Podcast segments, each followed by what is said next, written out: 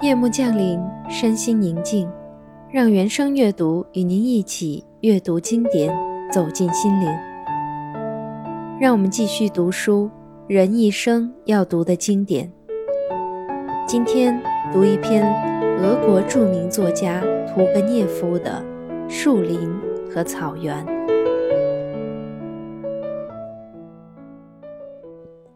于是开始渐渐地吸引他。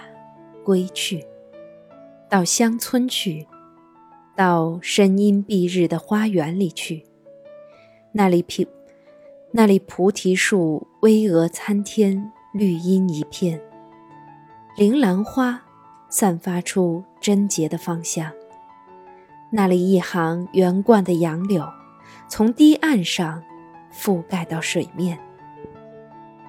那里茂密的橡树耸立在茂草丛生的田地上，那里弥漫着大麻和荨麻的气味。回到那里，回到广博的原野，那是黑土柔润如绒。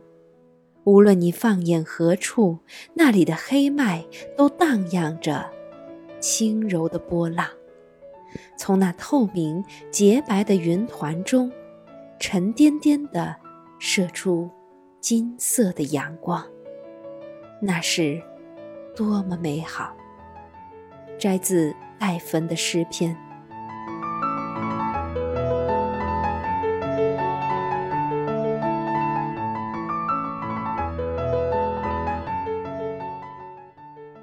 也许读者对我的笔记已经感到厌烦了，赶快告慰他。除了这里发表的几个片段外，我不再写什么了。但是和他分别之际，我不得不说几句关于打猎的话。扛着猎枪，带着猎狗去打猎，这件事单独本身，就好像古时候说的 “forsage”，是很美妙的事情。即使您生来并不是个猎人，但您总会热爱大自然吧？所以。您不可能不羡慕我们这些兄弟，请您听着吧。比如说，您知道春天里黎明前乘车外出的乐趣吗？您走到台阶上，深灰色的天空里几处地方闪烁着星星，温润的风儿时而像微波似的荡来，听得见压抑的、模糊的夜声。笼罩在浓荫里的树木的低声絮语。仆人把毛毯铺在马车上，把装着茶炊的箱子搁在脚边。拉车的马儿瑟缩着身子，打着响鼻，神气地捣动着蹄子。一对刚刚醒来的白鹅默默地蹒跚着过着道路。篱笆后的花园里，看守人宁静地打着鼾声。每一声仿佛都停留在凝滞的空气里，滞留不散。现在您坐到车子里，马儿一下子动身了，马车粼粼地压过大地。您乘着车子经过教堂，到山脚下往右一拐，驰过了堤岸。池塘刚刚开始升腾起雾气，您稍感寒冷，您翻起大衣领子遮住面脸。您打着瞌睡，马儿哗哗地淌过水洼，车夫打着口哨。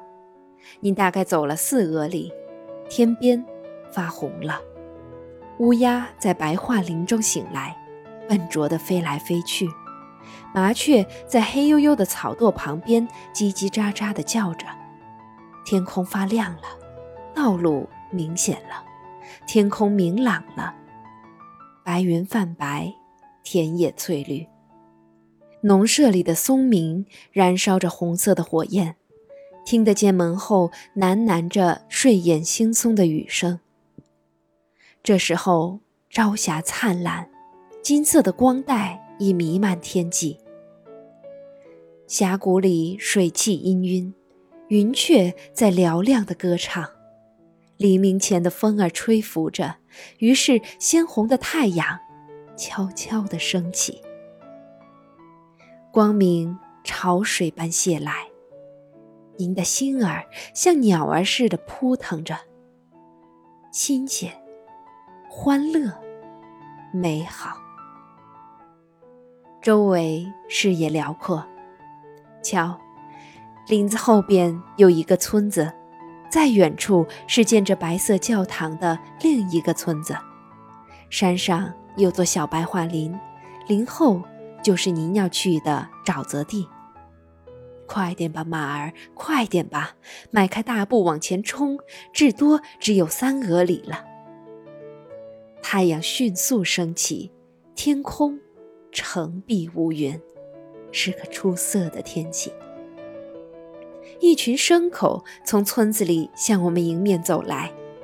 您登上了山顶，多美的景色！河流蜿蜒绵延，长达十俄里左右。穿越雾气，它呈现出暗蓝的色泽。河那边是水灵灵的绿色草地，草地那边松起倾斜的丘陵。远处有几只凤头麦鸡啼叫着，盘旋在沼泽上空。穿越流泻于空中的温润的光辉。远处的地平线清晰地呈现了出来。现在不像夏天那样，胸脯呼吸的多么自由，四肢活动的多么有朝气，感受着春天清丽的气息，浑身觉得多么健壮。